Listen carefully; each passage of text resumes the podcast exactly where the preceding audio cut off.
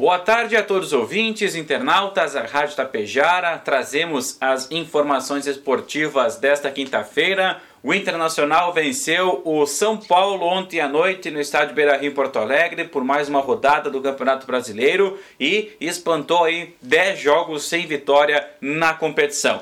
Colorado sofreu um pouquinho no primeiro tempo, pressão da equipe do São Paulo, Caleri de pênalti abriu o placar no final da primeira etapa, mas aí no segundo tempo o Inter pressionou, criou boas oportunidades, amassou o São Paulo que praticamente se defendeu, não usou da bola na segunda etapa e aí com gols dos laterais. Bustos e também René. O Colorado então virou a partida e conseguiu três pontos que lhe colocam na décima colocação do Brasileirão de 2023. Já o Grêmio enfrenta hoje o Bragantino em Bragança Paulista, também buscando a afirmação entre os quatro melhores do Brasileirão. O tricolor terá praticamente todo o time à disposição. Carbajo, que estava na seleção uruguaia, já veio e já se integra ao grupo de jogadores. E possivelmente o Grêmio terá força máxima para essa partida, que será às nove e meia da noite no estádio Nabi Shedid, com transmissão do Sport TV para quem tem a TV por assinatura.